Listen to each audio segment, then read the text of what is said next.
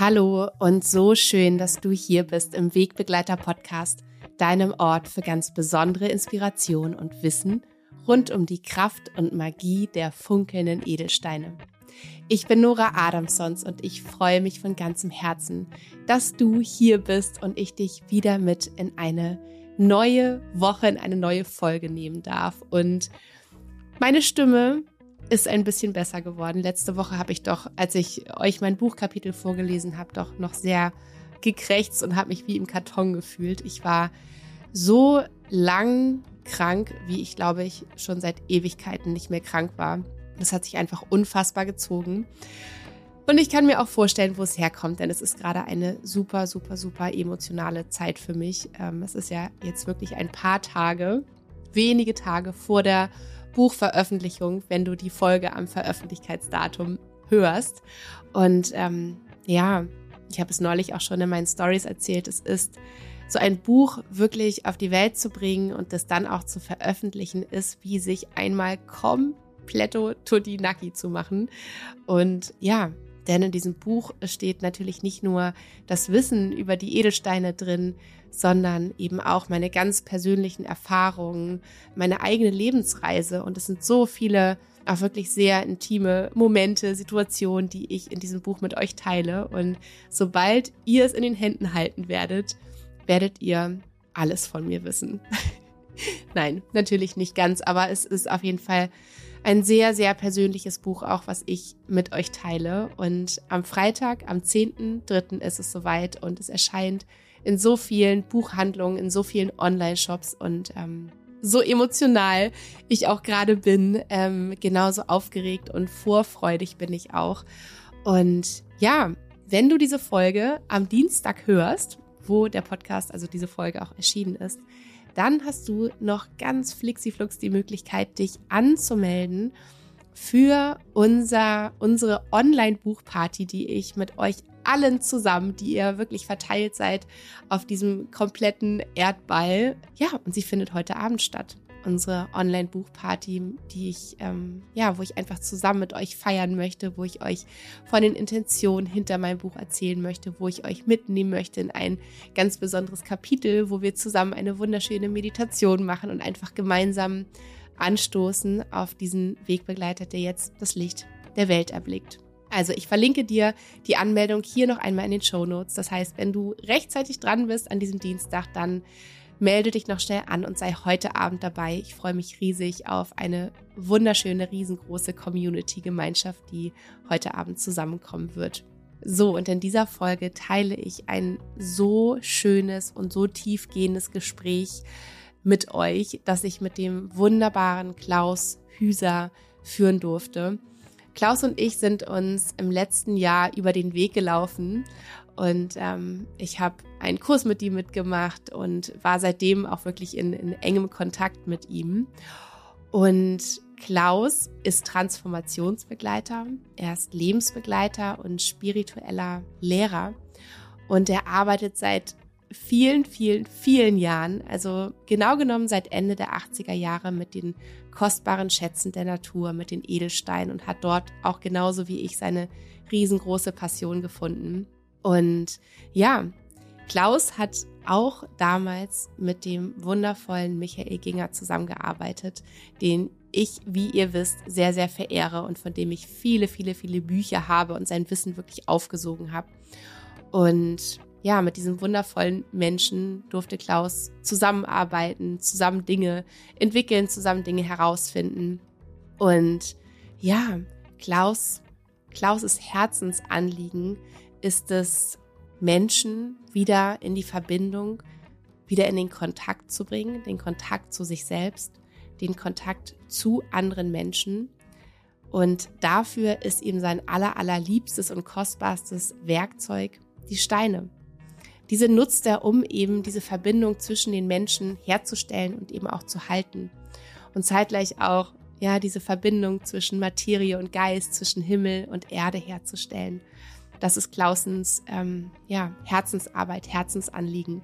Und in dieser Podcast-Folge spreche ich über ein so wichtiges und wunderschönes Thema mit Klaus, was in meinem Buch tatsächlich einfach keinen Raum mehr bekommen hat. Ich musste Abstriche machen. Ich musste auch über 100 Seiten tatsächlich kürzen, die ich eigentlich mal geschrieben hatte, weil ich einfach das Gefühl habe, es ist so vieles rund um die Steine so wichtig. Aber ich musste mich, wie gesagt, auf diese ungefähr 250 Seiten erstmal fokussieren, wo auch einfach schon ganz, ganz viel Wissen für euch drin ist.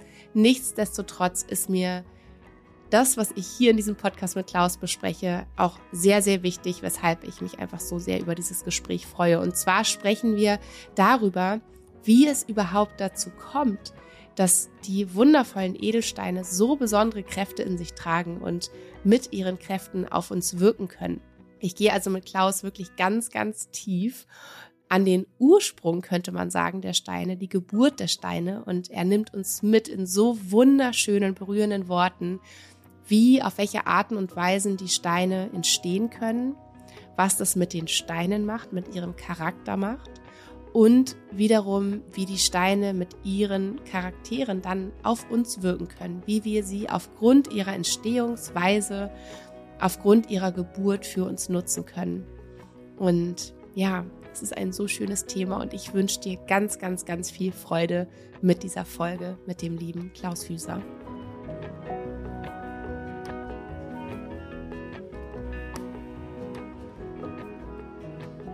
Hallo Nora.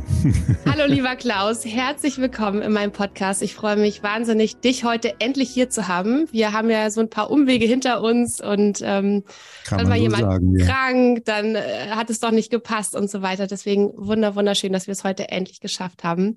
Und ähm, ja, wir haben uns ja auf so ein paar Umwegen, beziehungsweise eigentlich noch nicht so ganz in echt persönlich kennengelernt, sondern über deinen Kurs. Und ja, bin ich einfach so im letzten Jahr über dich gestolpert und habe mich ganz so gefreut, dich da ähm, ja mit deinem wundervollen Wissen ähm, getroffen zu haben. Wir sind ja beide große Steinliebhaberinnen, Liebhaber und das verbindet uns einfach auch ganz doll. Und, ja, ähm, stimmt. Hm. Wie lange bist du eigentlich schon dabei, Noah? Kannst du das mal kurz erklären? Das würde mich mal interessieren. Ja. Wann, wann hast du angefangen, die Steine als als, als etwas äh, zu erfassen, was dich total bewegt? Mhm. Also ich glaube, das allererste Mal tatsächlich in meiner Kindheit. Ich glaube, es ist bei vielen Kindern so, dass sie ja auch durch Großeltern, mhm. durch Eltern, ähm, viele Großeltern hatten ja noch auch diese Setzkästen ne, mit diesen Steinchen drin. Das war bei uns ja. auch so. Da bin ich das erste Mal mit den Steinen in Berührung gekommen. Meine Großmutter hatte immer viele Schmuckstücke mit Aquamarin mhm. und mit Lapislazuli und Amethyst. Und ähm, ja, damals war das aber noch auf ganz intuitiver Ebene. Ne, dass ich einfach ja, dachte genau, so, wow, wie wunderschön sind sie, wie funkelt es. Und das gibt es in der Natur, Oma, echt, ne? Also so. Ähm, und, und dann. Dunklen, ne? Das ist auch schon, dass, dass, dieses, dass diese ja wirklich aus dem Dunkeln kommen, ganz tief verbuddelt sind und dann holt man sie raus ans Licht und dann strahlen sie und leuchten so und gehen richtig rein. Das ist ja richtig eine tiefe Wirkung sofort, ne? wenn du diese Farben und diese Strahlen siehst. Absolut. Und ich glaube auch als Kinder, da versuchen wir erstmal noch nicht so, das mit unserem rationalen Verstand zu verstehen und zu zerdenken, sondern wir Den nehmen das wahr. Ja genau. genau. Wir, wir, nehmen das wahr auf ganz intuitiver Ebene, wie die Menschen vielleicht auch damals, ne, die mitten in der Natur, mit der Natur gelebt haben und, ja. ähm, und spüren die Wirkung ohne dass sie wissen müssen, genau. warum, wie das alles funktioniert. Und dann bin ich tatsächlich später ähm, in, ich könnte es mal so sagen, in meiner Sinnkrise, Lebenskrise, ähm, habe ich mich zurückerinnert, was hat mir echt mal Freude bereitet im Leben, ne? Das, ähm, ah, was okay. hat mich begeistert mhm. und es war die Kreativität und die Steine früher. Und ich habe das beides zusammengebracht und habe dann mein Schmucklabel gegründet und erstmal wirklich auch wie damals nur über die Schönheit. Und irgendwann hatte ich so das ganz tolle Bedürfnis, dahinter zu kommen, warum faszinieren mich eigentlich manche Steine so und manche ja, wiederum genau, nicht. Genau, ne? Warum genau. ist es genau. so? Und ich möchte gerne wissen, was dahinter steht, wie sie auch entstehen, wie, wie das alles überhaupt funktioniert. Weil ich habe mich nicht mehr damit zufrieden gegeben, einfach nur das hinzunehmen, es ist so, wie es ist, die wirken und bums Ende. Ja, ähm, ja. Und da steigen wir auch schon ein. Das ist so toll, was du machst, weil du ja genau da auch mit deiner Arbeit einfach so ansetzt. Ne? Ja, ja. Das ist ja das Spannende, ne? zu wissen, warum äh, mich ein Stein interessiert oder warum es eben so viel, es gibt ja 4500 verschiedene Steinsorten, so ungefähr. Ne? Aber wenn ich mal so auf meine Lieblingssteine gucke, das sind vielleicht ach, vielleicht zehn oder auch jetzt nur zwei, drei, die ich dann habe. Warum sind das gerade die, die mich bewegen? Warum sind es die, die, die mich faszinieren, wo ich so eine, so eine Attraktion, so ein Ziehen drauf spüre? Und das heißt eben ein bisschen tiefer zu gucken, als eben nur dieses Ziehen zu spüren, sondern was ist es, was mich mit diesem Stein verbindet? Was in mir wird eigentlich angesprochen durch diesen Stein, der da gerade, du hast von Aquamarin und Lapis Lazuli und so gesprochen. Warum gerade der Lapis? Also wenn du von deinen, den Steinen deiner Oma gesprochen hast, ich kann mich jetzt noch erinnern, es war Lapis Lazuli, es war Aquamarin. Und das muss ja was mit der, ja genau, Amethyst, das muss ja was mit der Oma zu tun haben. Ne? Und je, je mehr du den Stein kennst, je mehr du weißt, was für Informationen und Energie in den Steinen drinstecken, desto mehr kennst du ja auch von deiner Oma automatisch, ne? weil da ist ja eine Begeisterung zwischen den beiden. Absolut. Ja, toll, schön. Klaus, mich würde, ich würde die Frage einfach mal direkt zurückspielen an dich, weil mich das natürlich auch wahnsinnig interessiert und bestimmt auch alle, alle ja. lieben Menschen, die zuhören. Wie bist du denn zu den Steinen gekommen? War das schon immer so oder wie ist das passiert, dass du da so diese Faszination hast? Na, also Natur, sagen wir mal, das hat mich schon immer interessiert. Ich komme von so einem Gutshof, Gutshof Amelungsborn und da war Natur, da waren wir viel draußen, da haben wir viel draußen gespielt, Bäume, Holz, Wald, das war so mein Metier, da haben wir uns dann aufgehalten. Natürlich auch Stroh in den Bauernhäusern oder in dem Bauernhof und so, das fand ich sehr faszinierend. Und dann eine längere Geschichte, dann habe ich irgendwann einen Naturkostladen gehabt oder zwei Naturkostläden und ich wollte ein neues Produkt haben in meinen Laden. Und dann habe ich in der Schrot und Korn, wirst du kennen, die Zeitschrift, dann stand da eine Annonce, Karfunkel, wir schicken dir einen Mitarbeiter vorbei und dann wird der dir erstmal unsere Steine vorstellen. Und äh, ich dachte mir, das ist doch klasse, das mache ich. Das war 1900 und, also jetzt geht schon weit zurück, ähm, 88, 89 sowas. Also schon sehr lange wow. her. Und dann kam ein Mitarbeiter, mit schweren Koffern bepackt. Und dann hat er die Koffer ausgepackt und ich war hochinfiziert. Also ich sage ja immer, Steine sind infektiös, vorsichtig. Also den musst du musst wissen, worauf du dich einlässt, wenn du dich mit Steinen beschäftigst. Und es hat mich wirklich infiziert. Ich war, war begeistert und wir haben dann bis in die Nacht hinein über diesen Koffern gesessen und Steine ausgepackt und ins Licht gehalten und ähm, habe natürlich dann auch welche mitgenommen. Und äh, in der Folge, wenn das so weitergeht, war das so, dass ich dann ein halbes Jahr später meinen Laden verkauft habe weil ich wirklich so infiziert war und über diesen Mitarbeiter ich Kontakt bekam zu dieser Firma, die nannte sich damals Carfunkel und auch zu dem, zu dem, zu dem Leiter. Das war eine ganz kleine Firma, zwei, drei Leute, die das gemacht haben. Der, das war Michael Ginger. Und über diesen Michael, der hat ja heute immer noch die besten Bücher, die es meiner Ansicht nach zu dem Thema Steine gibt, auf dem Markt. Ja, da bin ich in die Firma eingestiegen und dann war ich voll in der Steinewelt drin. Damals in den 90er, Anfang der 90er Jahre war das ein richtiger Hype, ein richtiger Boom. Der erste, wo so Steinheilkunde und das Steinewirkung und das Steinewissen so in den, in den Markt reingekommen sind. Und das, äh, da bin ich dann voll drin gewesen. Dann hat's mich, dann habe ich eine Ausbildung gemacht und äh, dann habe ich eben schon angefangen mit Seminaren, mit Schulungen und so etwas.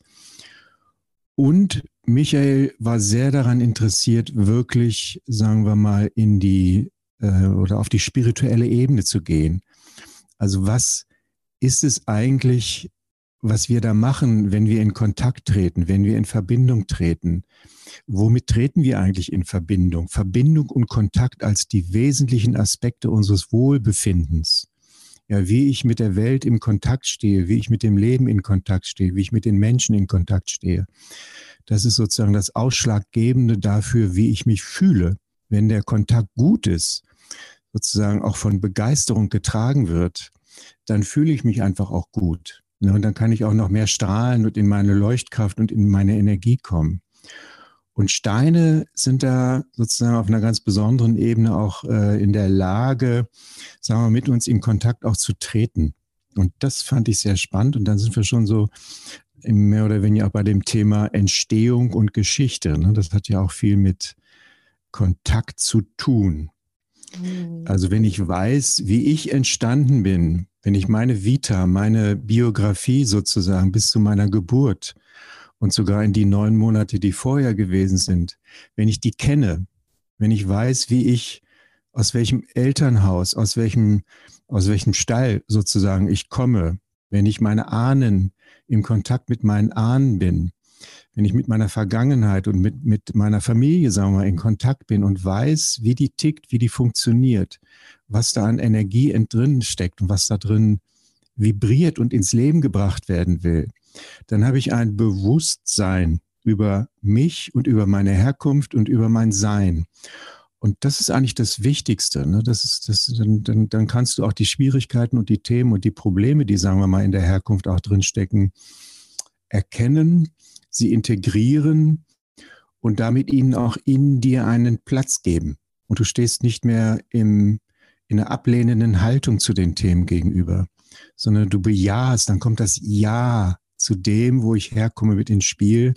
Und darauf kann ich eben mein Selbstbewusstsein, meine Basis aufbauen und eben auch weiter rausgehen. Und dieses Ja zum Leben, das ist eigentlich das Wichtigste überhaupt. Und das heißt ja nicht nur zu den Schönen, zu den Positiven, zu den Leuchtenden, zu den Dingen, die ich sehe, sondern auch ein Ja zu den Problemen, zu den Schwierigkeiten, zu dem eben herzustellen, wo in mir ein Problem einfach ist, wo ich, wo ich etwas ablehne in mir. Letztendlich dieses Ja auch zu lernen und es herzustellen. Dann kann es gehen, dann kann es tatsächlich aufgelöst werden und dann ist es kein Problem mehr, sondern es steht die Energie, die da drin verborgen war, mir zur Verfügung. Und das geht nur über ein Ja. Und Steine kennen kein Nein. Ja, Steine kennen kein Nein. Steine sind ist das Einzige, was existiert in der Schöpfung überhaupt da ist, was ein hundertprozentiges Ja in sich drin trägt. Also wenn du zu den Pflanzen guckst, die können schon sozusagen assimilieren, nenne nenn, nenn ich das mal. Also die können sagen, das will ich gerade jetzt nicht haben. Dieses, was da meinetwegen in dem, in dem Wasser enthalten ist, das brauche ich jetzt nicht. Und die können sich schon so ein bisschen entscheiden, aus welchem Bereich meinetwegen ein Baum äh, die Energie aufnimmt, das Wasser in sich aufnimmt und aus welchen nicht. Also die können schon unterscheiden und die können sagen, nee, nein, das will ich nicht. Ja, das will ich. Sie drehen sich immer zu dem Ja hin, zu dem Licht hin, weil sie das Licht bejahen, aber das Dunkle eben nicht gerade brauchen. Bei Tieren ist es noch mehr, die können noch mehr, die können weggehen, die können irgendwo ganz woanders hingehen. Also die können noch viel mehr unterscheiden. Und wir Menschen sind da ja sozusagen perfekt drin, dass wir unglaublich anpassungsfähig sind und dabei verlernt haben, dass alles zusammengehört, dass eben auch das Nein oder das Dunkle oder der Schatten, die Krankheit, die Endlichkeit, die Zerbrechlichkeit, die Nacht, dass das dazugehört zum Leben. Also ein Ja zu dem Ganzen zu finden. Und dann sind wir wieder bei den Steinen, weil die machen das permanent. Die können nicht sagen, ach, an dem Platz, wo ich jetzt gerade bin, das ist mir hier zu druckvoll, da ist irgendwie, das ist mir zu heiß, da gehe ich weg. Die können nur sagen, okay, mal schauen, was das mit mir macht und sich dem hingeben. Mhm. Und daraus entwickelt sich dann etwas Neues, daraus entwickelt sich ein neuer Stein. Oh Klaus, ich liebe es, dir zuzuhören. Danke, es ist so schön, wie du das beschreibst. Und ich glaube, da können sich auch alle, die hier zuhören, irgendwie selbst drin, drin wiederfinden. Ne? Ja, und, schön. Ähm, ähm, was ich so besonders schön auch bei dir finde in deiner Arbeit ist, dass du eben auch nicht einfach die Steine mitgibst und sagst so, das ist der Stein, der wirkt jetzt so und das ist der, der steht für die Qualitäten, sondern dass du auch immer mitgibst und hinterfragst auch für dich, warum ist das denn so? Also wie ist das denn ja. passiert, dass der diesen oder jenen Charakter hat und dementsprechend so oder so auf uns und für uns wirken kann? Und da mhm. gibt es ja auch einmal, ne, der unser lieber Michael, ich äh, verehre ihn auch sehr. Ich habe auch alle seine Bücher hier und ähm, ja, finde es ganz, ganz toll, dass du da mit ihm auch zusammengearbeitet hast. Deswegen umso schöner, dass wir hier auch so miteinander sprechen. Da gibt es ja einmal die ganzheitliche Heilsteinkunde, auf die er eben genau. auch eingeht, ne, was das Ganze auch mit, mit uns, mit unserer Psyche, mit, mit unserem feinstofflichen Körper im Prinzip auch macht, unserem Wohlbefinden. Und dann gibt es ja aber die analytische Heilsteinkunde, ne, wo es auch wirklich dann darum geht, so Hard Facts wie kommt es denn eigentlich genau. dazu? Ne? Und dann sozusagen dieser sanfte Übergang hin, was macht denn das dann mit uns? Ja. Und ich würde dich so gerne hier einmal einfach dazu befragen, weil du wirklich einfach so, so, so perfekt dafür bist. Was, wie entstehen Steine? Was gibt es für unterschiedliche Möglichkeiten, wie Steine entstehen können? Und ähm, dann vielleicht weitergeführt, was hat das dann für eine Konsequenz für den Stein und dann auch für uns? Oh ja, dann ist natürlich schon wie lange haben wir Zeit, Nora? Wie lange wollen wir ich weiß, das ist eine große Frage, die ich okay. gestellt habe. Also ich würde ja. sagen, nicht länger als eine Stunde insgesamt. Ähm, wow. Aber mhm. vielleicht, vielleicht, ähm, vielleicht kannst du es versuchen, den minimal knapp zu halten und, und, trotzdem das Wichtigste ja, genau. zu transportieren.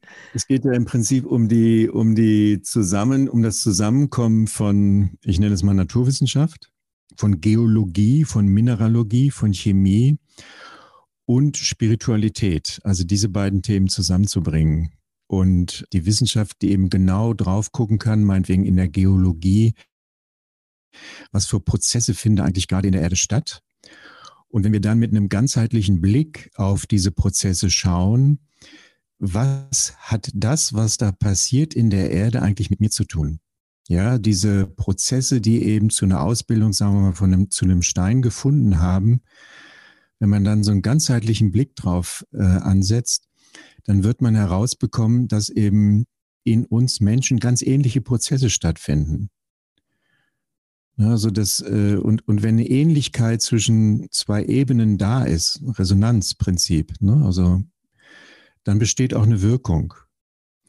Und wenn wir dann eben so ein bisschen gucken, wie die Steine wirklich genau entstehen, dann wird es, dann ist es sowas von faszinierend, dass alles, was da unten in der Erde passiert und zu einem, zu der Ausbildung von Steinen geführt hat, im Grunde genommen in uns auch stattfindet.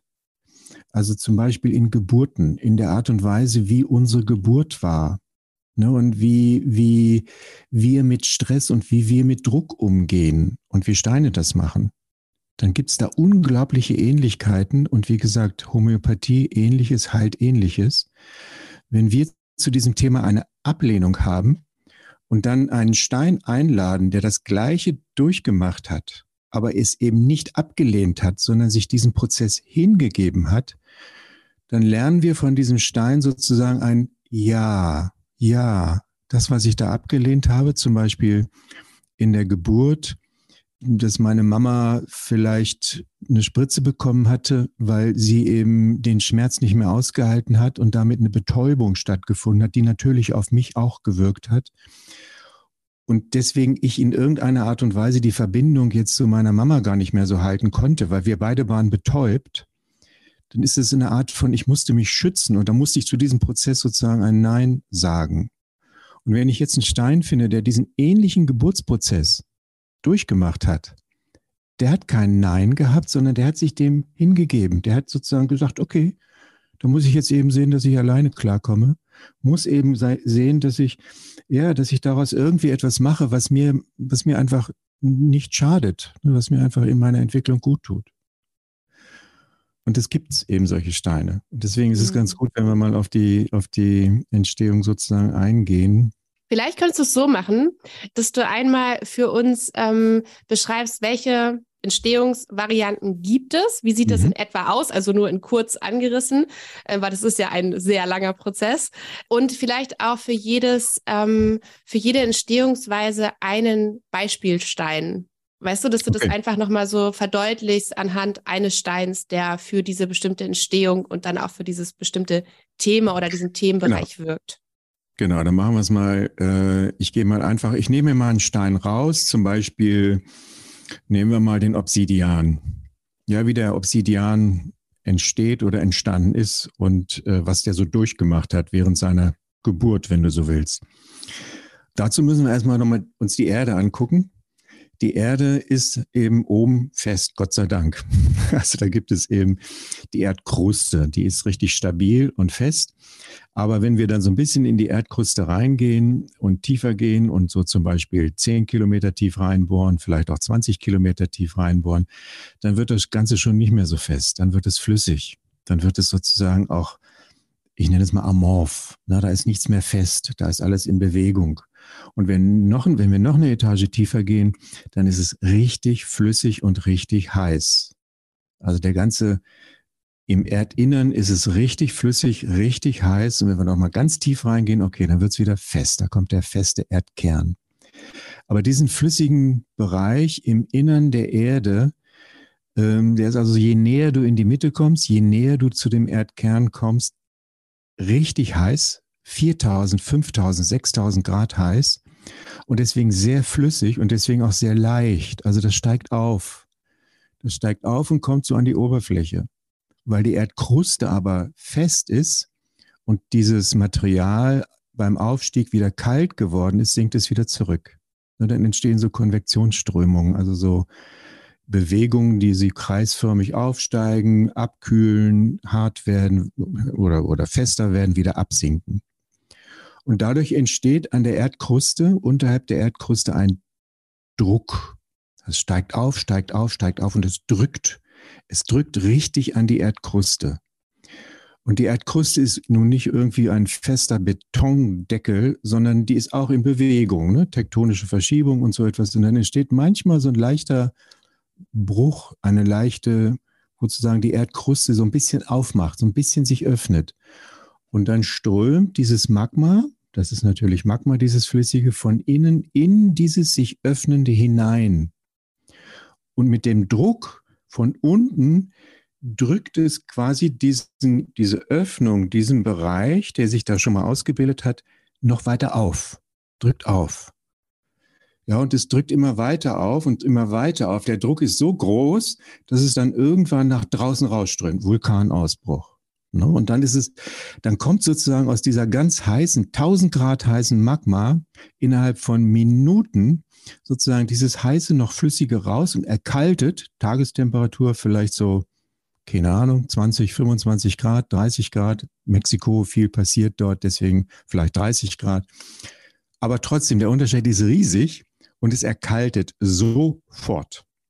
Das Magma, was eben gerade noch sozusagen frei fließend unten sich bewegt hat, in den Konvektionsströmungen abgesunken ist, an einer bestimmten Stelle ist es durch die Erdkruste raus und ans Tageslicht gekommen und war sozusagen dann von der Kälte, die dort eben herrschte, sofort erstarrt.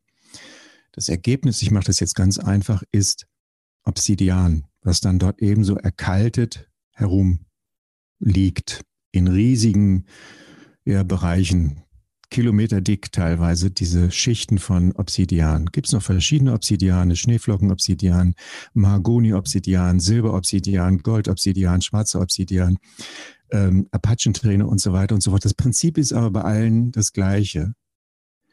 Und dieses Prinzip dir nochmal sozusagen vornehmen, also dass etwas durch einen richtig schnellen Geburtsprozess im Grunde genommen erstarrt ist, erkaltet ist, sich richtig zusammengezogen hat, materialisiert hat. Das ist, musst du dir mal vorstellen, die ganze Zeit in diesem flüssigen, fließenden Free Flow hin und her bewegen, in der Erdinnere richtig geschützt und ach, mit allem verbunden und alles ist schön und alles ist warm.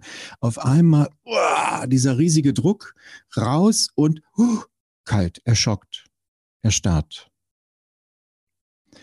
Und das ist genau das Prinzip, was in dem Obsidian sozusagen drinsteckt. Das sind ja Informationen, die hat er aufgenommen, die hat er gespeichert die stecken da drin. Der ist durch diesen Prozess durchgegangen und hat ihn natürlich akzeptieren müssen. Da gibt es gar kein Ja, wenn oder aber, so etwas. Er musste einfach das hinter sich bringen. Hat es hinter sich gebracht.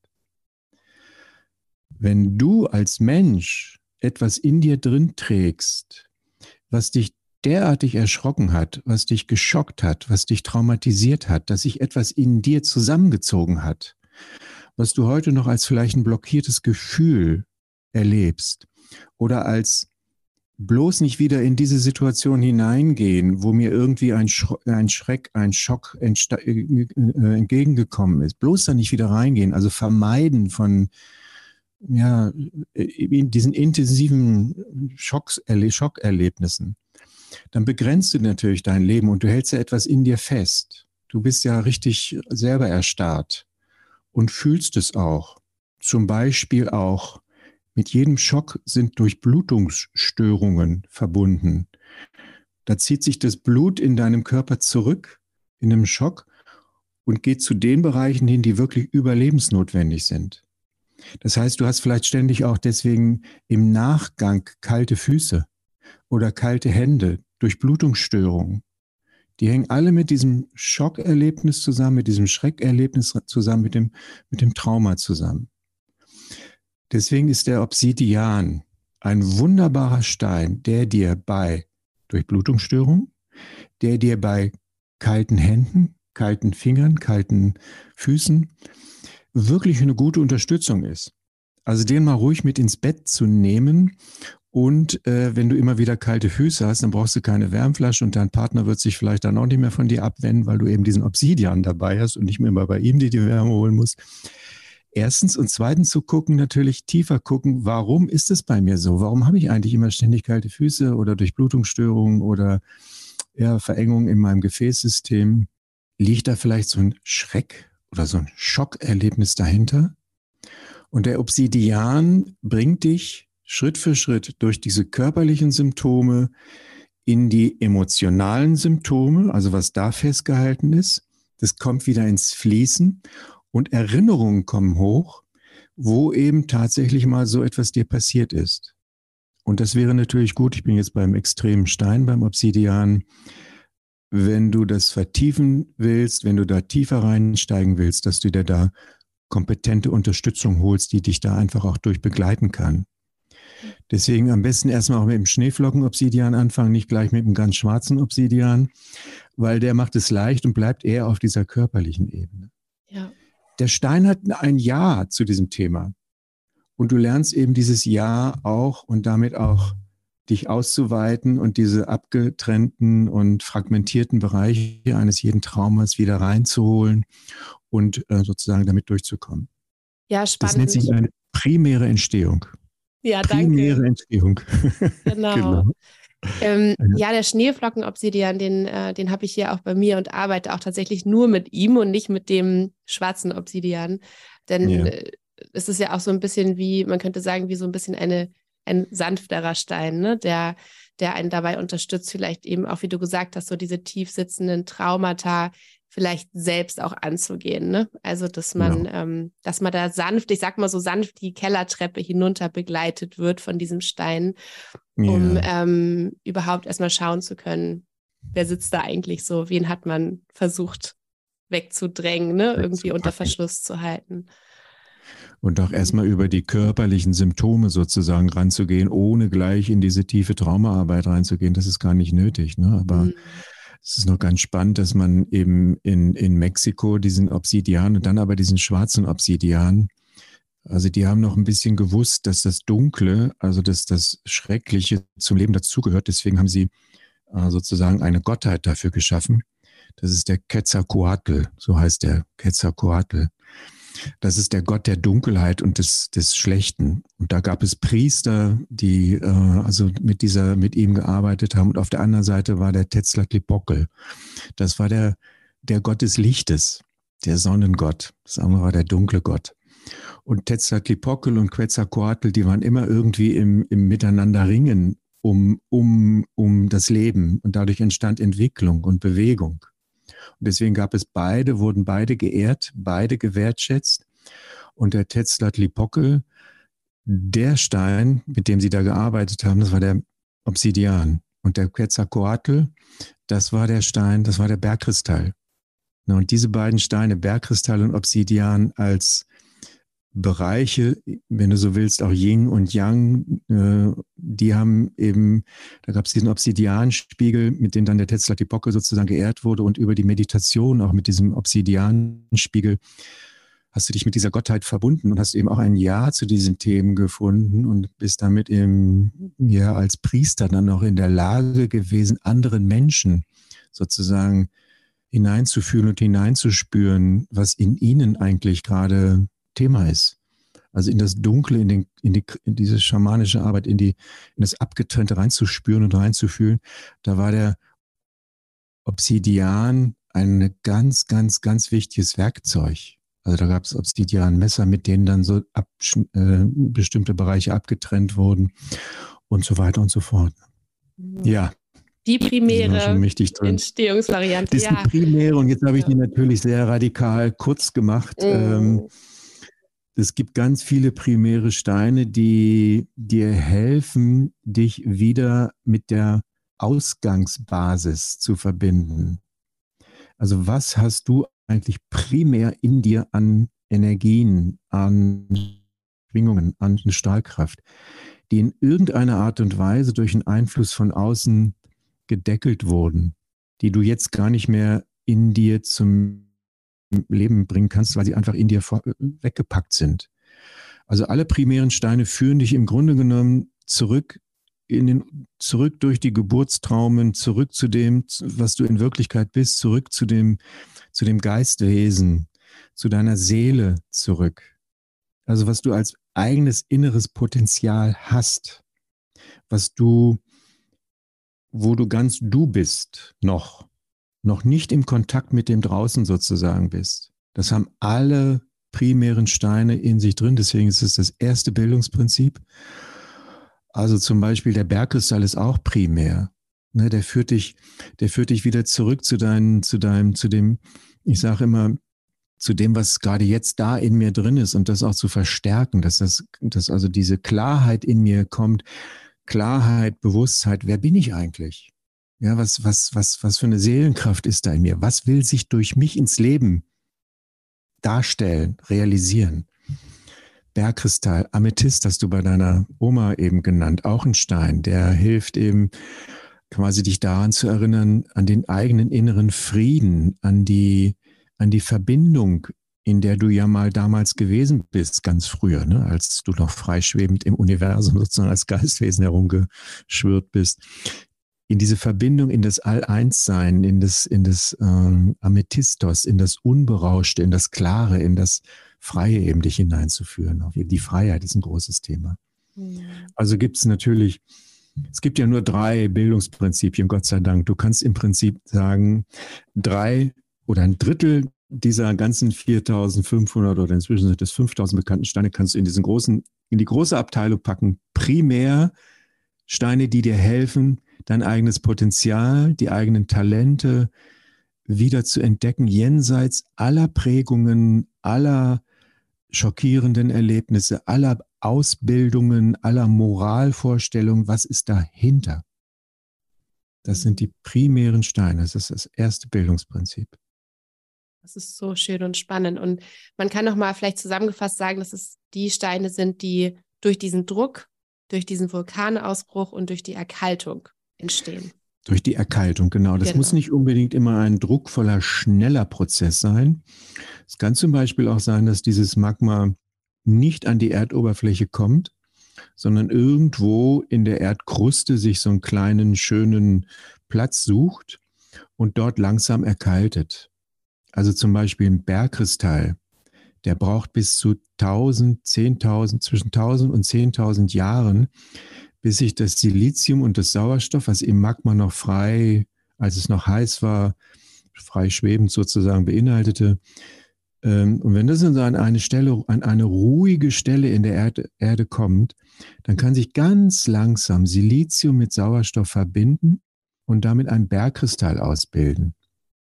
Je ruhiger, je friedvoller diese Stelle ist, desto klarer wird der Bergkristall.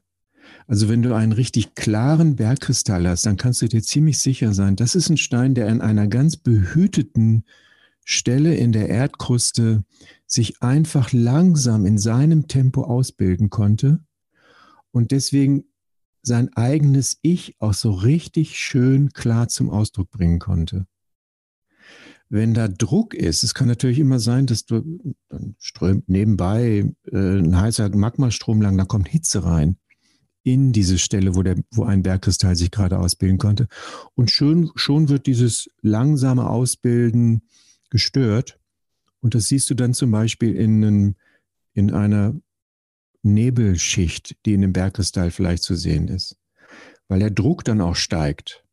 Das kannst du wieder übertragen auf, wie du entstanden bist. Bist du in einer ruhigen, tragenden, liebenden Familie aufgewachsen, wo du richtig atmen konntest und sagen konntest, hey, wie geil ist das denn, hier zu leben und hier zu sein? Und dann kannst du natürlich dein Potenzial so richtig ausbilden.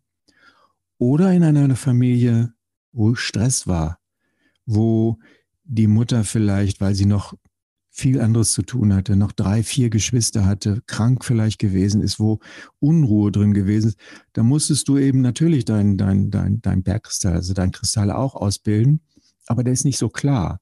Da sind viele Brüche drin, da sind viele Fahnen drin, da sind viele Reflexionsschichten drin. Und so zeigt sich wieder auch in der, in dem, in der, in der Art und Weise, wie sich etwas ausbildet, dieses, der Einfluss von draußen wie das eben oder der Einfluss von, was eben auf dich einwirkt, wenn du eben dich ausbildest, in diesem primären Bildungsprozess eben drin steckst. Also es muss nicht ein druckvoller, schneller Prozess sein, sondern es kann ein langsames Erkalten sein. Es kann in der Erde passieren und dann später durch Bewegung nach oben transportiert wird, äh, worden zu sein. All das ist primäre Entstehung. Man nennt es auch Magmatite oder auch Plutonite. Plutonite, das ist Pluto, der Gott der Unterwelt, das ist in der Tiefe und die Magmatite, Bergkristall ist zum Beispiel eher ein Plutonit, während der Obsidian, der entsteht direkt aus dem Magma, das ist ein Magmatit, der nach oben gekommen ist. Also da kann man noch so ein bisschen differenzieren und wenn du jetzt liest, ah, primäre Entstehung, ah, Plutonit, oh, dann weiß ich schon etwas, was der Stein wahrscheinlich als Information in sich drin trägt. Mhm. Und dann gibt es ja noch die beiden anderen ähm, Entstehungsweisen. Genau. Magst du da auch noch mal mit uns einsteigen? Ja, gerne. Mhm. Aller guten Dinge sind drei, genau. Mhm. Primär, sekundär und tertiär, so heißen diese drei Bildungsprinzipien. Also die, die drei Arten, wie Steine entstehen können. Die sekundäre, also nochmal primär Steine entstehen direkt aus der heißen, flüssigen Magma-Welt. Das kannst du so analog setzen zu bei uns Menschen die geistige Welt, ja, wo noch nichts sich ausmaterialisiert hat. Das ist das Magma auch im Erdinnern. Da sind alle Mineralstoffe free flowing, also die bewegen sich da irgendwie frei drumherum kommen dann an einer Stelle und dann können sie sich da entwickeln, je nachdem, was diese Stelle ermöglicht. Sekundär heißt, da gibt es schon Welten, da gibt es schon Steine, da ist schon was ausmaterialisiert, äh, da gibt es eine Existenz. Und dieses, diese Existenz, die wirkt ja auch auf das, was schon da ist. Ne, also wenn du als Mensch zum Beispiel geboren bist, dann kommst du in eine bestimmte Familie und diese Familie hat eine bestimmte Thematik in sich drin. Ja, wenn ich meine Familie angucke, dann weiß ich, da steckt eine bestimmte Thematik in, in drin, die zunächst einmal nicht unbedingt was mit dem zu tun hat, wo ich herkomme, was meine Seelenenergie ist. Aber meine Seelenenergie muss sich jetzt anpassen, automatisch. Sie muss irgendwie, um zu überleben, sich an diesen äußeren, in diese äußeren Welten, in diese äußeren Bedingungen anpassen. Sonst funktioniert die Kommunikation nicht. Sonst gibt es keine Kommunikation. Und dieser Anpassungsprozess, das ist im Prinzip der sekundäre Prozess. Das hat also viel mit dem zu tun, was auf dich wirkt, was von außen auf dich als Mensch wirkt und was dich damit auch natürlich in einen Prozess hineinbringt, wo bestimmte Bereiche zum Beispiel nicht angesagt sind, dann kannst du die nicht weiter ausbilden.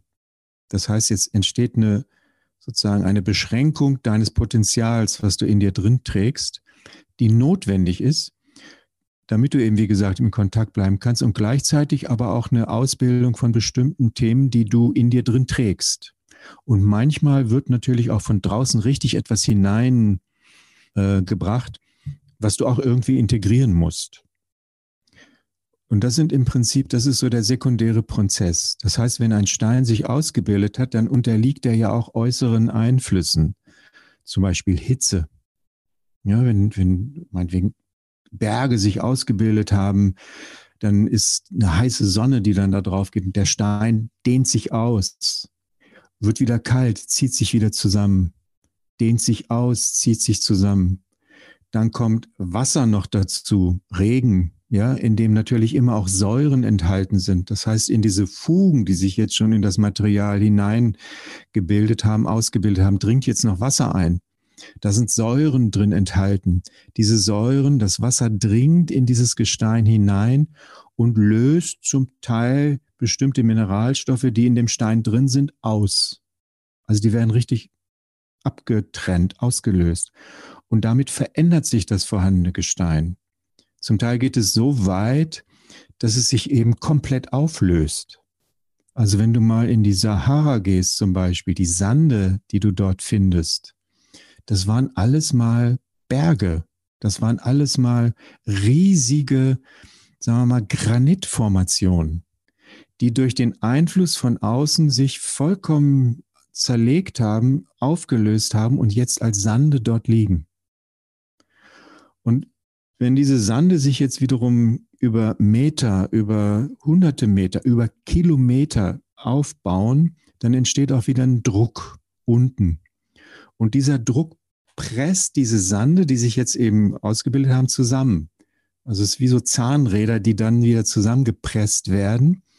Und schon haben wir aus einem Stein, sagen wir mal Granit, wenn man das jetzt auf der Gesteinsebene anguckt, zum Beispiel Sandstein, und wenn man jetzt noch tiefer in den Sandstein hineinguckt, dann haben wir, was vorher mal vielleicht ein Granit oder, oder auch ein, ja, bleiben wir ruhig mal ein Bergkristall, was, was ein Bergkristall gewesen ist.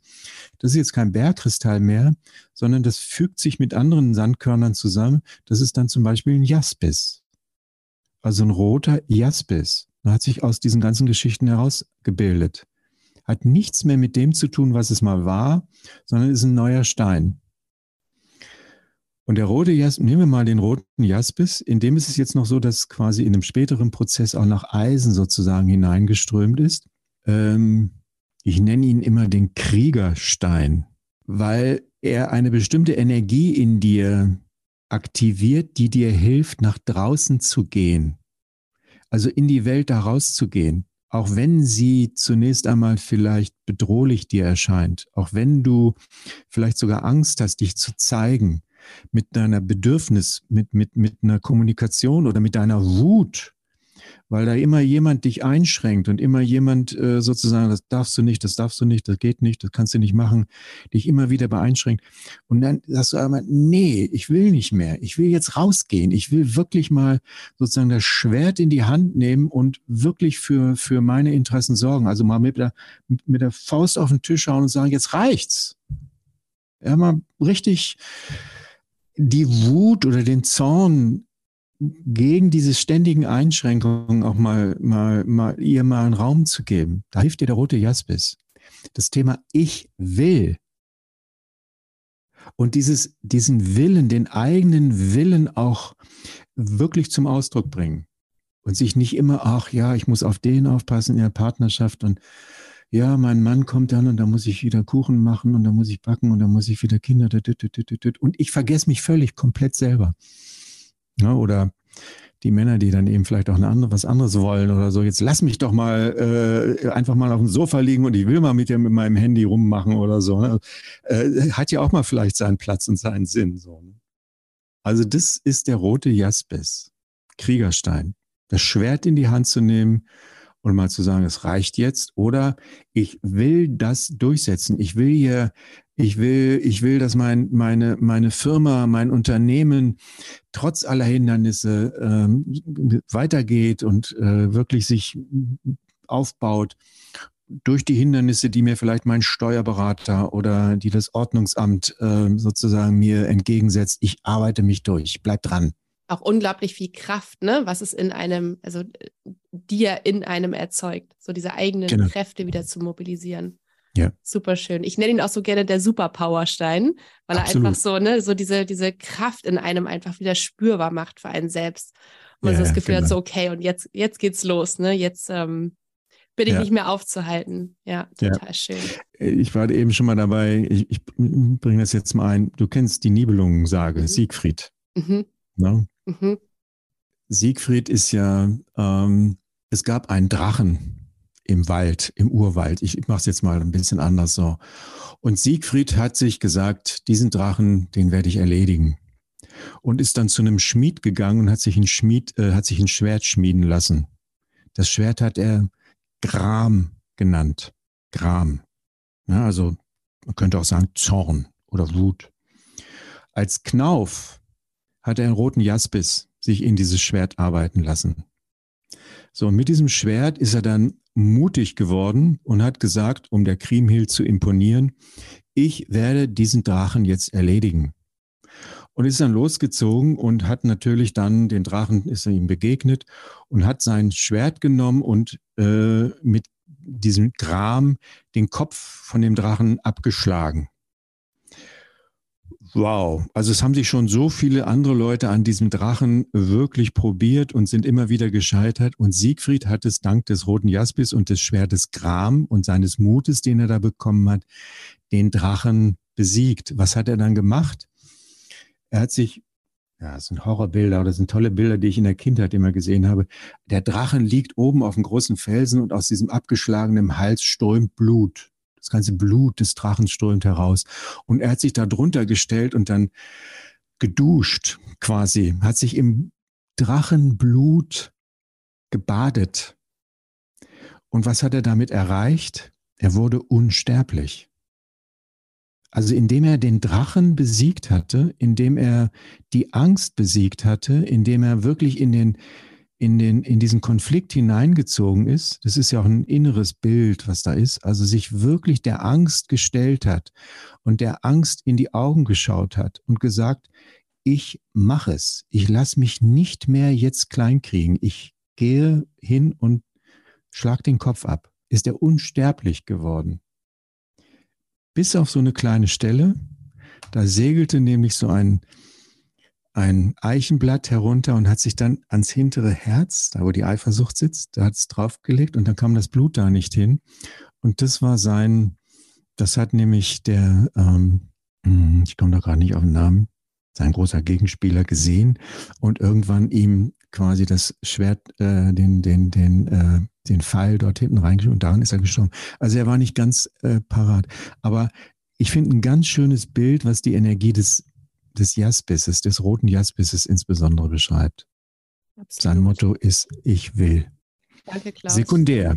Er ja. geht sozusagen raus, er geht raus, er geht nach draußen und er stellt sich äh, den Themen und bleibt aber im Kontakt zu seinem eigenen Willen und stellt diesen Willen, also wenn du so willst, auch ein ego-stärkender Stein. Er macht dich als, als, als Individuum, als Ego-Mensch. Das ist notwendig, dass wir da auch das, das lernen, unser Ego tatsächlich auszubilden. Da ist der rote Jaspis der richtige Topstein, der das so macht. Hm. Was wären noch, noch weitere sekundäre Steine? Was würdest du sagen? Zum Beispiel Malachit. Mhm. Auch so ein also wenn du ganz tief in dir verborgene Emotionen hast, ganz, ganz tiefe äh, Gefühle. Ich, sein Motto nenne ich immer so, ich zeige mich in meinen Gefühlen, der dir auch wieder hilft, Gefühle zu zeigen. Also wenn du deine Gefühle ganz stark kontrollierst und ganz stark blockiert hast, den Gefühlen Raum zu geben und sich dadurch in seiner Tiefe auch zu zeigen, das ist der Malachit. Mhm. Oder Bernstein. Ne? Bernstein, der dir hilft, als ist auch sekundär oder ist eigentlich kein Stein, aber er wird zu den sekundären Mineralien gezählt, der dir hilft und ist ja auch eine sekundäre Ausbildung im Sinne von ein Baum, Harz. Und je größer und je kraftvoller der Baum sozusagen steht, desto tiefer davon kannst du ausgehen, ist seine Verwurzelung in den Boden. Und dann kann er auch viel Harz ausbilden. Und dieses Harz ist dann irgendwann vor 20 Millionen Jahren quasi durch eine Umwälzung, die dann stattgefunden hat, auch tiefer in die Erde wieder zurückgesunken, hat sich dort, wenn du so willst, vertrocknet, oben Litauen, Estland, Entstehung der Ostsee. Und daraus haben sich dann eben Bern, hat sich Bernstein ausgebildet. Also diese Anbindung an den Baum, von dem du letztendlich kommst, der Baum selber auch sehr verwurzelt ist, genährt ist durch die Ahnen, also wenn du es im übertragenen Sinne siehst, deine Wurzeln, das ist dein Vater, das ist deine Mutter, das sind deine Großeltern mütterlicherseits und väterlicherseits. und diese Anbindung eben auch wieder an deine Familie, also nicht an deine Seelenenergie, sondern an deine Familie wiederherzustellen, insbesondere auf der weiblichen Linie. Also von der Großmutter zur Mutter, zur Tochter, zur Enkelin, diese weibliche Energie weiterzugeben und ein Ja dazu zu finden. Deswegen wunderbar als Baby-Bernsteinkette, damit die Anbindung des Babys zur Mutter gestärkt wird und auch zur Großmutter oder die, die Tradition auf der weiblichen Seite insbesondere eben auch eine Bernsteinkette von der Großmutter zur Mutter, zur Tochter, zur Enkelin weiterzugeben und damit auch diese Anbindung herzustellen. Also Bern, auch typisch sekundär, ne, dieses, diese Anbindung an die, an die Ahnen auch herzustellen. So Opal. Spannend. Opal. Deine Lebensfreude, auch wieder ganz egoistisch, ne? Ich lebe meine Freude. Ich genieße des Lebens. Das Richtig Leben. gut. Klaus, lass uns noch einmal weiterhüpfen, ähm, obwohl ich, ich könnte hier so deep mit dir reingehen noch und so viel fragen ja, und, und sprechen. Ähm, wir müssen auf jeden Fall, glaube ich, weitere Podcast-Folgen aufnehmen zusammen. Aber dass wir das heute auf jeden Fall einmal alle drei Prinzipien einmal beleuchten, magst du uns noch einmal in die dritte und letzte Entstehung mitnehmen? Ja, das ist, ähm, ich mache es nochmal, ich, ich, ich setze nochmal wieder beim Primären an, quasi, wenn du so willst, der Samenkorn oder das, der Samen, der dann aufblüht, groß wird und dann durch die Umgebung, die auf ihn wirkt, quasi beeinflusst wird und irgendwann aber auch sich wieder zurückzieht und quasi wieder loslässt und wieder zurückkehrt. Und dieses Loslassen und Zurückkehren, das ist im Prinzip der dritte oder das dritte Bildungsprinzip. Man nennt es auch tertiäre Entstehung. Also primär, sekundär und tertiär.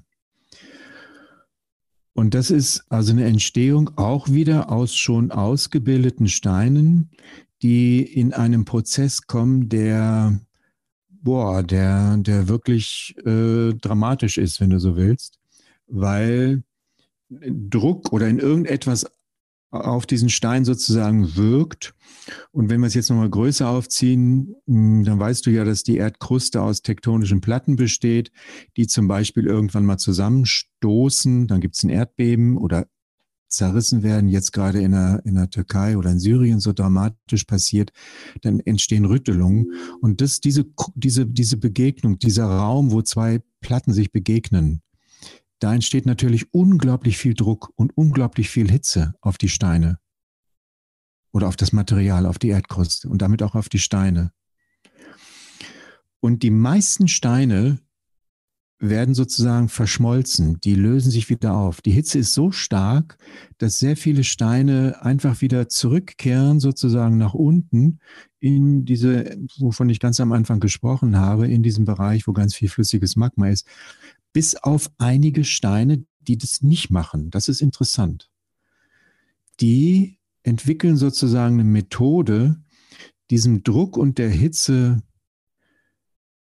ja standzuhalten, ist irgendwie äh, falsch ausgedrückt, sie zu nutzen. Also sie wandeln sich um. Deswegen spricht man bei dieser Entstehung auch von einer Metamorphose alle Steine, die durch eine tertiäre Entstehung entstanden sind oder entstehen, nennen sich auch Metamorphite. Also die wandeln tatsächlich im Innern etwas um. Da müsste man jetzt ein bisschen in die, in die Mineralogie reingehen. Also wir sind ja jetzt hier in der Geologie, in das, was in dem Stein sozusagen an Strukturen da ist, in die Kristallstrukturen. Die wandeln ihre Kristallstrukturen, also ihr Gefüge, ihr inneres Gefüge komplett um was vorher mal, sagen wir mal, rechtwinklig strukturiert war, wird jetzt vollkommen anders strukturiert, meinetwegen dreieckig oder teilweise wird die Struktur sogar komplett aufgelöst. Und damit entsteht ein im Prinzip ein neuer Stein. Gleichzeitig ist es so, dass der Stein all oder der vorhandene Stein, der jetzt in diese Druckphase kommt, alles das, was er in sich drin trägt, und was ihn daran hindern würde, diesem Druck auszuhalten und standzuhalten, aus sich selber herausdrückt. Der klärt sich, wenn du so willst. Und aus dem, was aus ihm herausgedrückt wurde, entwickelt sich ein neuer Stein. Und er selber wird auch zu einem vollkommen anderen Stein. Das heißt, der Stein erkennt in irgendeiner Art und Weise, was ihm jetzt in diesem Prozess, in, der, in dem er gerade drinsteckt, hindert zu überleben, weil wenn er das behalten würde, dann würde er verschmolzen werden und, und sozusagen aufgelöst werden. Der erkennt genau, wie er sich sozusagen weiterentwickeln kann, eine Stufe einnehmen kann, die neu ist, die für ihn und, und tatsächlich mit einem neuen inneren, mit einer neuen inneren Struktur dann auch leben kann. So entsteht zum Beispiel aus, ja, aus Graphit, äh, ist ein Stein, ein sehr weicher Stein. Und wenn der unter Druck kommt, dann geht es innerhalb von Bruchteil einer Sekunde, und das sind sehr, sehr, sehr, das sind äh, wirklich dramatisch hohe Drücke, das kann ein Mensch gar nicht herstellen, entsteht aus dem Graphit, es fügt sich um, dunkles Material vorher, ein vollkommen neuer Stein, das ist der Diamant. Nicht mehr weich, nicht mehr schwarz, sondern komplett hart, und eben vollkommen klar. Und alles, was im Graphit noch drin gewesen ist, was ihm in diesem Prozess, also neben Kohlenstoff drin gewesen ist, was ihm äh, gehindert hätte, wird ausgegliedert, wird sozusagen losgelassen. Und so entsteht das härteste Material, was es überhaupt gibt, der Diamant, innerhalb von einem Bruchteil einer Sekunde. Es braucht aber einen unglaublich hohen Druck. Und deswegen entsteht das genau da, wo tektonische, also das sind archetypische Kräfte, wo, wo, wo wirklich Erdplatten aufeinander stoßen. Dong, auf einmal aus diesem weichen Material ein vollkommen neuer Stein, nämlich der Diamant. Mhm. Jetzt kannst du dir vielleicht selber überlegen schon, wo wirkt der Diamant oder was macht Diamant? Wo hilft dir Diamant? Wo gibt es Analogien zu mir als Mensch in meinem Leben? Ja, das sind so Bereiche, wo, ähm, wo ich natürlich total unter Druck komme, wo ich existenziell angetickert werde, wo ich Stress bekomme und wo offensichtlich eine Struktur in mir nicht in der Lage ist, das, was in dem Stress vorhanden ist, nämlich Kraft und Energie, zu erkennen als etwas, was mich unterstützt, sondern ich, ich lehne das ab. Ich will den Stress und den Druck nicht. Und dann wird der Druck immer stärker. Bis ich irgendwann mal merke, ich muss mich ändern. Ich muss meine innere Struktur ändern. Ich muss etwas an Gewohnheiten, an denen ich so, so, so intensiv festhalte, die muss ich loslassen. Ich muss mein Denken regelrecht umändern. Ich muss neue Blicke, neuen Blickwinkel auf das Leben auch einstellen, damit ich nicht immer und immer wieder in diese druckvolle, vielleicht sogar krankmachende Situation hineinkomme, sondern irgendetwas in meinem Bewusstsein Klick macht und eben sich neu aufstellen kann und sich neu, neu aufbauen kann. Also das macht Diamant. Diamant ist ein Stein, der dir hilft, wirklich durchzugehen und stabil zu bleiben, auch wenn es um dich herum noch so tobt und so ein Chaos ist. Ich gehe da durch. Ich werde alles das, was ich bisher an Gewohnheiten in mir drin hatte, werde ich ablegen und ich werde durchgehen und ich erkenne mich auch neu als, als, also eine Bewusstseinsentwicklung ist da, steckt da auch stark drin. Zum Beispiel Diamant oder die ganzen anderen Steine, Rubin, Smaragd, Saphir, äh, also die großen vier, die sind alle tertiär, alles Metamorphite, alle Steine, die dir in einer ganz bestimmten Art und Weise in bestimmten Situationen helfen. Richtig mhm. toll. Klaus, vielen, vielen Dank. Ich äh, bin mir so sicher, dass hier gerade ganz, ganz viele ähm, Hörerinnen und Hörer, ja, einfach genauso wie ich dir so gerne folgen und ähm, ja, auch einfach, man, während du erzählst, man selber auch nochmal für sich guckt, so, ah, interessant, was hat das gerade mit mir zu tun, ne? So, wenn, oder was hatte das mit mir zu tun? Und äh, ja, mhm. diese drei super, super spannenden Entstehungsweisen und wie man sie wirklich eins zu eins auf uns Menschen auch übertragen kann und auch für uns dann die Steine eben auch nutzen kann. Ne? Richtig, richtig toll. Und es gibt ähm, nur diese drei, ne? Es gibt nur drei mhm. Bilder, es gibt keine Möglichkeiten mehr. Ne? Aller guten Dinge sind drei. Also drei, du hast dreimal, dreimal darfst du fragen, dreimal mhm. in drei Ebenen darfst du schauen. Primär hat es was mit mir zu, äh, mit meiner Seele zu tun, sekundär hat es was mit meiner Umgebung zu tun oder mit meinem Denken zu tun. Es gibt mhm. nicht mehr Möglichkeiten. Finde ich auch krass. Toll. Total. So viele, so, also so ja. viele, so viele unterschiedliche Steine, aber doch alle haben sie einen von diesen drei Ursprüngen sozusagen. Ne? Genau. Mhm. Oh, Klaus, ich danke, danke, danke dir von ganzem Herzen, dass du das äh, hier mit uns geteilt hast. Ähm, mhm. Und ich würde so gerne noch einmal für, für alle anderen auch wissen, die zuhören, wo kann man dich denn eigentlich so finden? Was machst du denn sonst so, wenn du hier nicht gerade bei mir im Podcast erzählst?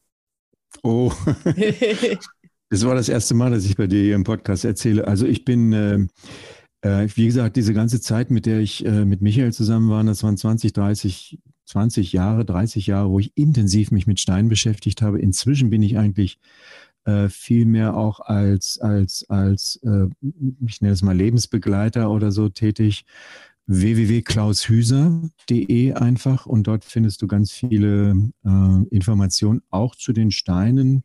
Ich bin gerade dabei, diese Webseite nochmal neu zu gestalten. Da kommt nochmal ein neuer Bereich rein. Äh, das Heilstein-Archiv. Ähm, also da kann man dann auch viele Informationen kriegen. Und da gibt es dann eben auch meine E-Mail-Adresse, da kannst du mich anschreiben. Man kann mich jeden Morgen von acht bis halb neun in der Morgenstille in einer Meditation sozusagen begleiten, auf, äh, online hier. Ähm, jeden Mittwoch mache ich auch, nennt sich Meditation und Reflexion. Das ist ein Online-Seminar, wo es auch um die Steine geht. Wir haben jetzt ein Jahr lang uns begleiten lassen zu den Zeitqualitäten von Steinen. Am 21. März ist damit Schluss und dann kommt was Neues. Also, aber am besten erstmal über die Webseite, ne? www.klaushüser mit ue geschrieben.de. Super, ich werde und auf jeden Fall alles, ja, genau, ich werde alles in den Shownotes unten verlinken, dass man mit einem Klick zu dir gelangen kann und mal schauen kann, was du da alles Schönes bereithältst. Und ähm, ja, ich stelle all meinen Podcast-Gästen ähm, eine allerletzte Frage und die würde ich auch sehr, sehr gerne dir stellen. Lieber Klaus, stell dir vor, du hättest einen riesengroßen Keller gefüllt mit den ganzen wunderschönen funkelnden Steinen, die es gibt auf dieser Welt. Und mhm. du dürftest, du dürftest jedem Menschen auf der Welt einen Edelstein mitgeben, also dich für einen entscheiden. Was, was denkst du, was ist dein Gefühl, was die Menschheit für einen Stein im Kollektiv jetzt mal gesehen am allermeisten gebrauchen könnte? Welchen würdest du mitgeben? Und warum? Vielleicht in kurz. Genau. Wow. Allen Menschen. Vielleicht im Moment, weil wir wirklich in einer ganz entscheidenden Phase sind, wenn du vom Kollektiv sprichst, wo eine, ein neues Miteinander auch wichtig ist, glaube ich, würde ich jedem im Moment eine Nephritjade mitgeben. Mhm. Weil sie diese Jade ähm, tertiär, also drittes Bildungsprinzip, uns zeigt, dass ein spielerisches, leichtes Miteinander notwendig ist oder auch möglich ist. Also das spielerische, leichte Miteinander in Verbindung, in Kontakt auch mit anderen Menschen ja, zu, herzu, herzustellen und nicht in, in äh, äh, Ego sozusagen, in Konflikten und größer und ich auf, auf sich selbst guckend äh, das Miteinander geprägt wird, was im Moment gerade so wirklich katastrophal in der ganzen Welt eben auch anscheinend so eine Dominanz auch bekommt. Und äh, dort eben ein neues Bewusstsein auch miteinander möglich ist. Und Jade ist die klassische der klassische Stein, der die Verbindung zu Menschen herstellt und ihn nahe kommen lässt und auch mich in meiner ja in meiner in meiner Nähe äh, oder ja, in der in der Fähigkeit mich mich auf nahe Menschen einzulassen auch unterstützt. Super schön. Deswegen Jade. Ja. Danke Klaus. Also alle bekommen so eine wunderschöne Jade von dir. Lieber Klaus, ich Danke werde dir alles verlinken von dir und ich danke dir von ganzem Herzen, dass du heute hier mein Gast warst und ähm, so viele wunderschöne und ähm, informative und wertvolle Dinge erzählt hast. Vielen, vielen Dank. Ich hoffe von ganzem Herzen, dass du ganz, ganz viel Wissen und Inspiration und ja, Berührung auch deiner Seele, deines Herzens aus dieser Folge mit Klaus Hüser mitnehmen konntest und dass dich auch seine Worte genauso fasziniert haben und wirklich so ganz tief reingegangen sind, ähm, wie es bei mir immer ist, wenn ich ihm zuhöre. Und ja, wenn du mehr über Klaus erfahren möchtest, wie schon gesagt, ich verlinke alles in den Show Notes, dass du auch zu ihm gelangen kannst und schauen kannst, was er so tut. Und ja, heute Abend ist unsere spirituelle Online-Buchparty. Den Link findest du, wie gesagt, auch in den Show Notes. Und ich werde unter allen wundervollen Menschen, die heute Abend dabei sind, drei signierte Bücher verlosen. Das werde ich auch in unserem oder während unserer Buchparty machen. Und diese drei Menschen, die ein signiertes Buch gewinnen werden, die bekommen von mir ein so wunderschön gepacktes Päckchen, wie ihr es schon öfter mal in den Stories bei mir in letzter Zeit gesehen habt. Also, ich wünsche dir einen wunder wunderschönen Tag. Ich freue mich von Herzen, wenn wir uns heute Abend sehen und so sehr, dass ihr bald alle mein Buch, das Wegbegleiterbuch in den Händen halten werdet. Eine dicke Herzensumarmung für dich, deine Nora.